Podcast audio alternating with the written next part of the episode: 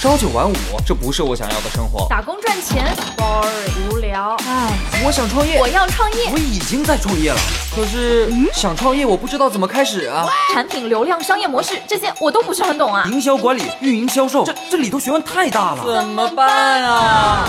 想创业不懂项目挑选，想经商不知商业技巧。乐客独角兽创业导师崔磊，商业小纸条苏南为您一一解答，一一解答。欢迎进入今天的创业找崔磊。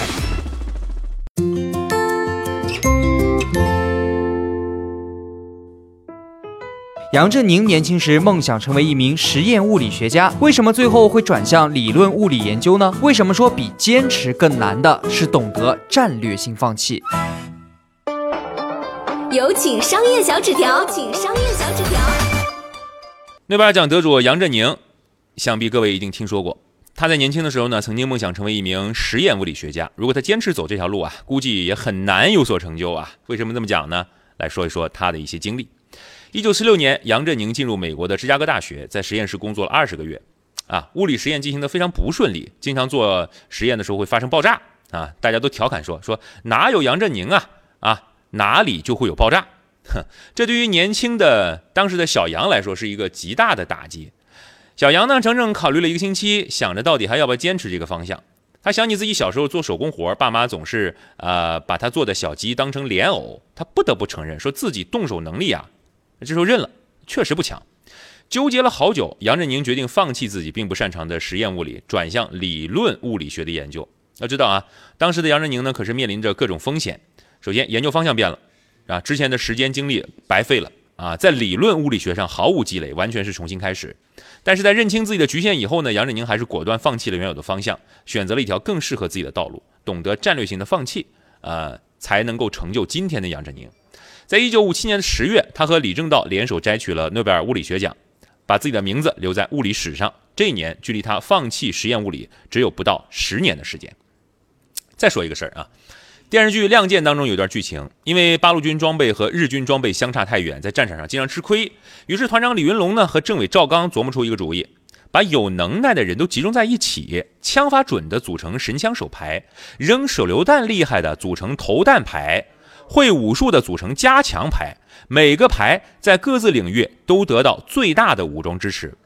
这样有什么好处呢？每个排都能最大限度地发挥自己的特长，给敌人造成最大的打击。这告诉我们什么呀？就是在资源不足的时候，你要把所有的资源集中在一个目标上，劲往一处使，才更容易成功。同样是战略性的放弃，那么对于创业者来说，战略性放弃具体要怎么做呢？讲两个方法供参考。第一，你可以从旁观者的角度来问自己，如果是别人遇到我的这种情况，他会怎么做？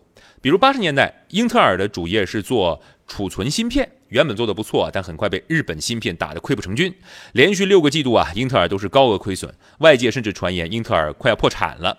于是，在一九八五年的一个晚上，英特尔总裁格鲁夫在办公室和董事长摩尔讨论，到底怎么样才能带领公司走出困境。两个人讨论来讨论去，没想出什么好办法。哎，这时候格鲁夫问了摩尔一个问题，说：“哎，如果咱们都下了台，另选一个新总裁，你认为他会采取什么行动啊？”摩尔被问住了，想了一下，回答说：“哎，我觉得他会放弃存储器的生意。”格鲁夫立刻两眼放光，兴奋地对摩尔说：“为什么咱们不用这个办法呢？”于是格鲁夫决定把英特尔转型成为微处理器公司。之后，英特尔就躲过了危机，让公司重新焕发了生机。你看啊，把自己从当局者变成旁观者，可能更容易做出明智的选择。第二，找准现阶段最重要的目标，而且要学会止损。比如对刚成立的创业公司来说，最重要的是活下去。这时候找到稳定的盈利模式很关键啊！而且你刚开始创业，必须足够聚焦，要用一根针捅破天。这时候就要着眼于最重要的目标，去做战略性的一些放弃。另外，创业过程当中还要设置止损点。刚开始创业，要学会快速、低成本试错。一旦发现超过自己的止损点之后，要及时抽身离开，保存实力。这就跟你买股票一样，一定要设立一个点位，及时退出。总结一下，必要的时候放弃，好过在不适合的地方坚持。在做战略性放弃时，一方面你可以从旁观者的角度来问自己：如果别人遇到我这样的情况，他会怎么做？另一方面，你要找准现阶段最重要的目标，并且学会止损。真正聪明的人都懂得战略性放弃。